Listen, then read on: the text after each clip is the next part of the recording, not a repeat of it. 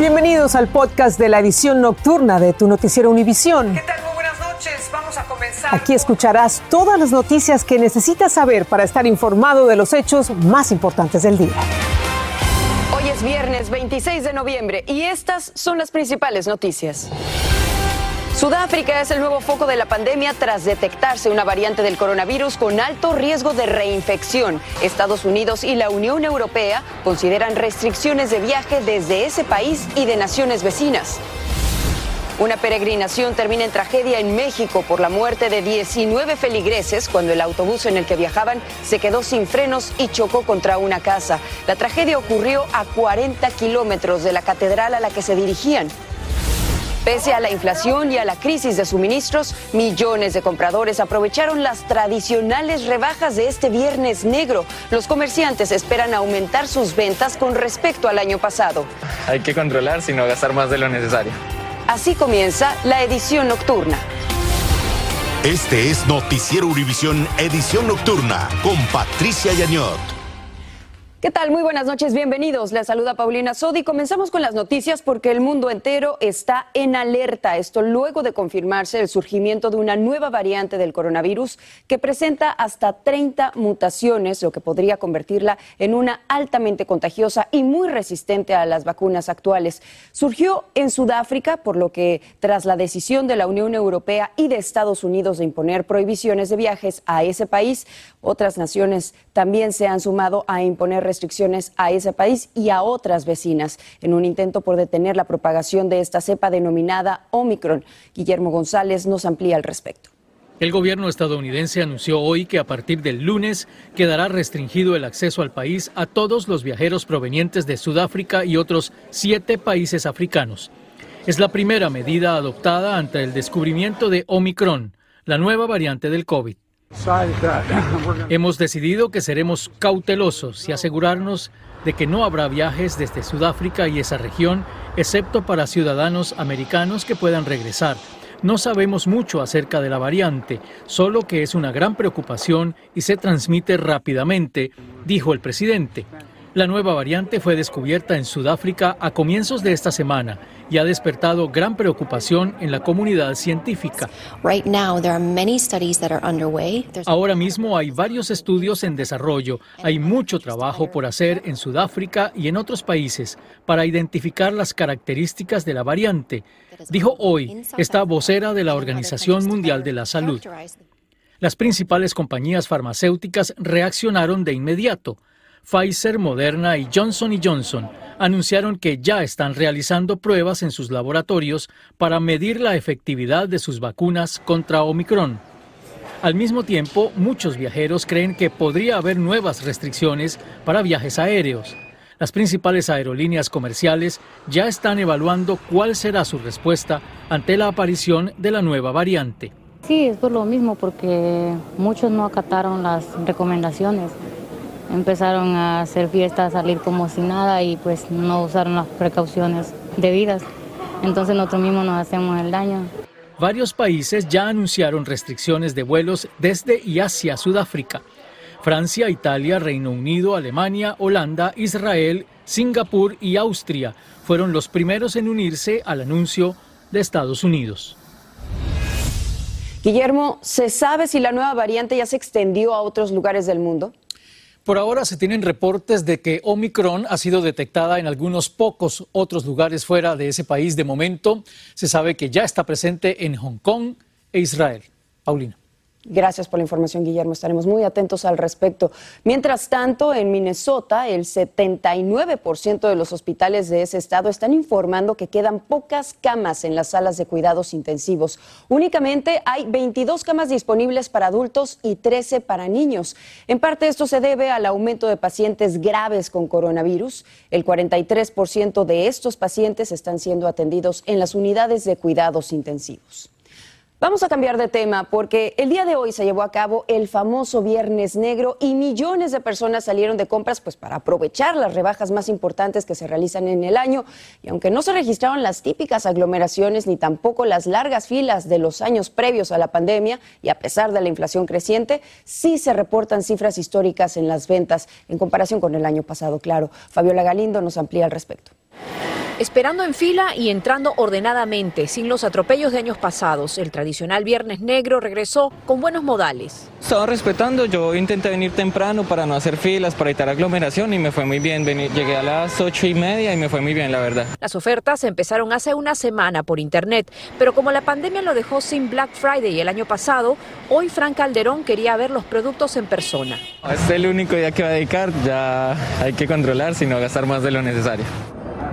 Este año el estadounidense promedio gastará casi mil dólares en compras navideñas. Hasta el momento llevo como 500, 600. Y me faltan cosas, sí, me faltan todavía los tenis.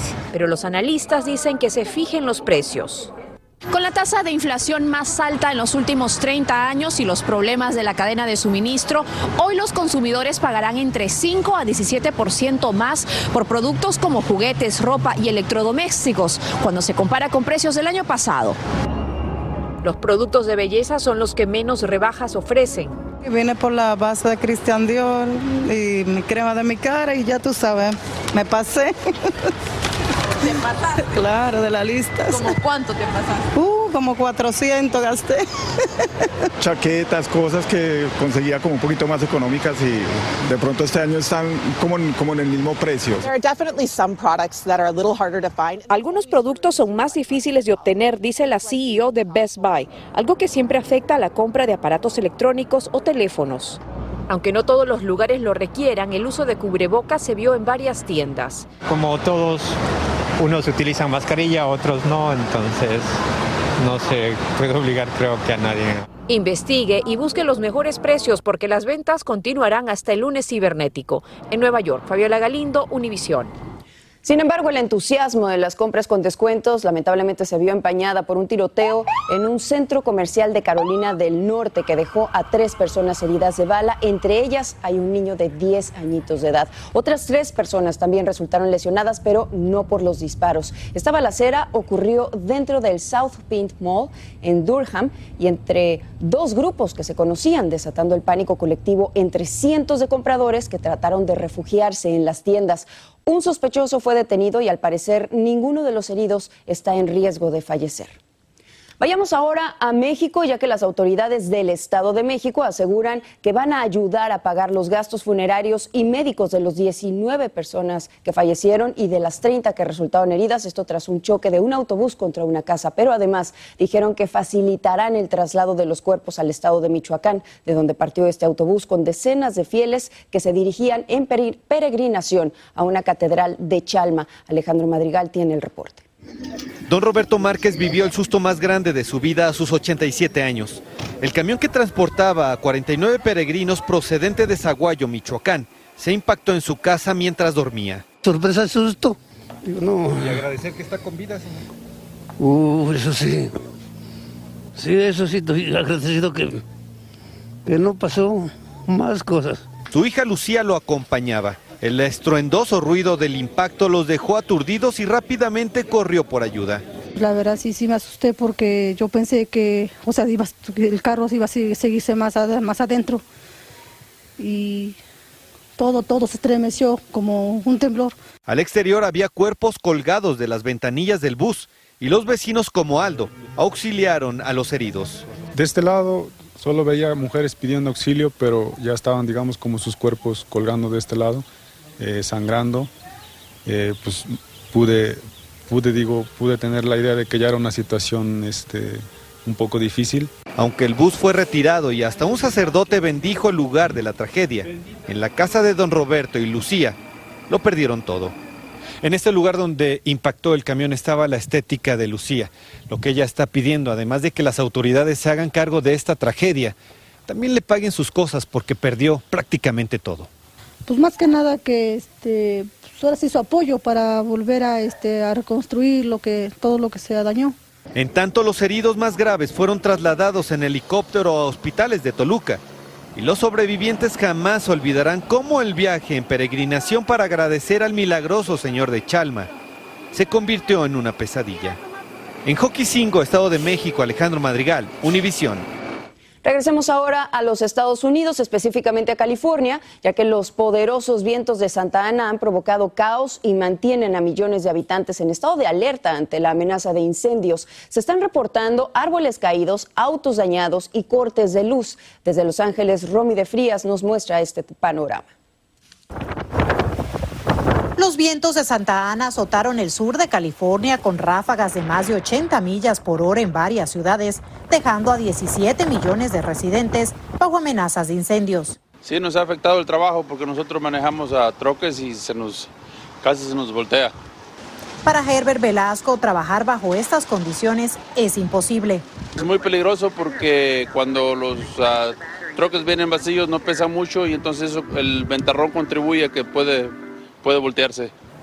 El peligroso clima tumbó árboles causando daños a autos y viviendas y provocando cortes de energía eléctrica donde más de 75 mil residentes estuvieron sin luz por varias horas. Yo sentí el olor a quemado y dije, qué raro. Dos semanas después de que un apagón afectó todo un vecindario en la ciudad de Gardina, Angélica Orquizu aún está sufriendo los efectos. Tuve que tirar comida, tuve que tirar cosas del freezer Lavo ropa a mano y la dejo secando afuera. Mi refrigerador, como lo ven, está... La pesadilla empezó cuando un cable se desprendió del transformador. Blink on, go on, go off, and you heard the noise. Se prendía y se apagaba la luz y escuchamos un ruido dijo Sharon Marshall, quien ahora no tiene aire acondicionado ni calefacción. Los aparatos electrónicos de Angélica quedaron inservibles. También mi lavadora. Ella calcula que quedó con más de 12 mil dólares en gastos y sus vecinos están en la misma situación.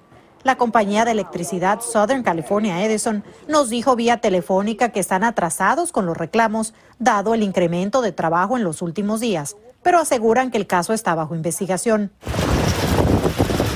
Los Ángeles, California, Romy de Frías, Univisión. Y muchos tejanos temen volver a sufrir por los apagones masivos y cortes de agua que tuvieron a inicios de este año después de que una intensa tormenta invernal dañó gravemente la red eléctrica de ese estado. El miedo surge tras conocerse un reporte que indica que la red no está preparada para una crisis similar porque no se han realizado las reparaciones necesarias. Nidia Cavazos nos explica detalle. La red eléctrica de Texas, operada por ERCOT, no está preparada para recibir tormentas invernales extremas como la que azotó el estado en febrero, dejando más de 4 millones de residentes sin energía eléctrica y agua potable. Así lo determinó un análisis realizado por ERCOT. Cuatro de cinco escenarios hipotéticos bajo condiciones extremas se mostró una inestabilidad en la red, lo que ocasionaría apagones masivos con un aumento en demanda en el consumo de energía. Lo único que podemos este, esperar que la gente llega a orar que Diosito no nos llegue a mandar un nuevo, este, una nueva tormenta. Pero hay, poco de lo que podemos hacer para prevenir que eso llegue a suceder. Lo único que podemos hacer realmente es preparar para en caso que sucede. Hablamos con el comisionado Adrián García, quien propuso independizar al condado Harris en Houston de la red de Texas tras haber sufrido los efectos de la tormenta que le cobró la vida a varias personas y al no ver soluciones a corto plazo. Obviamente estamos bien decepcionados que el gobernador todavía no ha actuado, sabiendo que vidas se perdieron durante el último este, ah, incidente que tuvimos con la tormenta Uri. Esto debe de ser y debía haber sido una prioridad. Los resultados del análisis es un contraste a las declaraciones del gobernador Greg Abbott durante el verano cuando presentó nuevos lineamientos para las compañías de energía eléctrica prometiendo que el Estado estaría mejor equipado para el siguiente invierno. El operador de la red eléctrica en Texas calculó cuánta demanda habrá por parte de los residentes en Texas y cuánta energía eléctrica se va a producir durante esta temporada. Se determinó que no es necesario ver una tormenta del grado que vimos en febrero de 2021 para causar estos apagones. Desde Houston, Texas, Nidia Cavazos, Univision.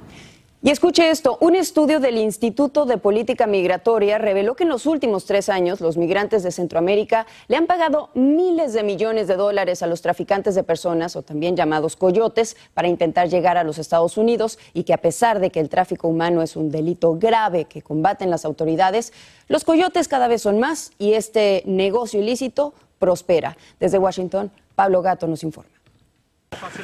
Lo El tráfico humano de centroamericanos a través de los llamados coyotes es una industria cada vez más multimillonaria. La guatemalteca Wendy, como tantos otros, pagó miles de dólares para huir de la pobreza y la violencia junto a dos de sus hijos. Yo no quiero que mis hijos estén pasando penas ni hambre. Los coyotes hasta se anuncian en las redes sociales. Entre 9 mil y 12 mil dólares es lo que nosotros cobramos por un viaje de un centroamericano por una sola persona. Eso es el sueldo mínimo de una persona en Guatemala durante más de tres años. El negocio para los coyotes es mayúsculo. Entre 2017 y 2021, los coyotes han cobrado 2.200 millones de dólares a inmigrantes de Honduras, El Salvador y Guatemala, según un estudio del Instituto de Política Migratoria. Durante esos años, la patrulla fronteriza registró alrededor de 1.8 millones de encuentros con personas migrantes del Salvador, Guatemala y Honduras, cita el informe. El tráfico humano es un delito muy serio y las autoridades han arrestado a numerosos coyotes. Sin embargo, el negocio es tal que cuando se arresta a un coyote, inmediatamente surge otro. El beneficio es tanto que hasta los carteles del narcotráfico se han metido en el negocio. A pesar de lo que se paga, los inmigrantes encaran serios peligros. Pero la gente al hacer el contacto con nosotros nos pregunta si existe el riesgo de que puedan ser secuestrados o que si una mujer puede ser ultrajada o que los maten en el camino. Esas serían las preocupaciones principales. Y la menos temerosa es de que los agarre migración y los deporte a su país. Lidia iba con un grupo de 30 indocumentados y los coyotes los abandonaron a su propia suerte. Luego uno sigue. Uno se puede perder eh, nosotros, el grupo con el que yo pasé, nos guiamos por las cables de la energía. Pero lleguen o no, los coyotes se quedan igual con el dinero. En Washington, Pablo Gato, Univisión. Es momento de hacer una muy breve pausa, pero al regresar la justicia argentina exonera a la vicepresidenta Cristina Fernández por cargos de corrupción. Y el Tribunal Electoral de Nicaragua proclama a Daniel Ortega como presidente de ese país. Volvemos. Estás escuchando el podcast de tu noticiero Univisión. Gracias por escucharnos. Seguimos con las noticias, vamos a Argentina porque la vicepresidenta Cristina Fernández de Kirchner fue exonerada en una causa por presunta corrupción. La medida fue dispuesta este viernes por un tribunal federal de Buenos Aires que debía juzgarla junto a sus dos hijos por presunta asociación ilícita y lavado de dinero. Fernández estaba acusada de ser la cabeza de una organización delictiva destinada a defraudar al Estado mediante la concesión de obras públicas a empresarios.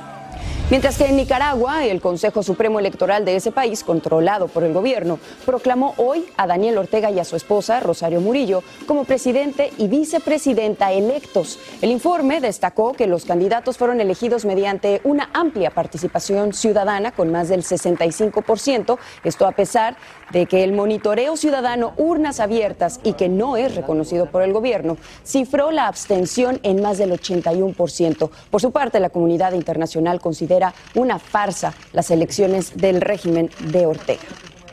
Hablamos ahora de deportes, señores, porque este sábado se define la vuelta de los cuartos de final de la Liga MX con el clásico capitalino entre las Águilas del América y los Pumas de la UNAM. Y ustedes podrán disfrutar de este encuentro a las 7.55 de la noche, 6.55 tiempo del centro, 4.45 hora del Pacífico, en vivo, por supuesto, por Univisión y TUDN.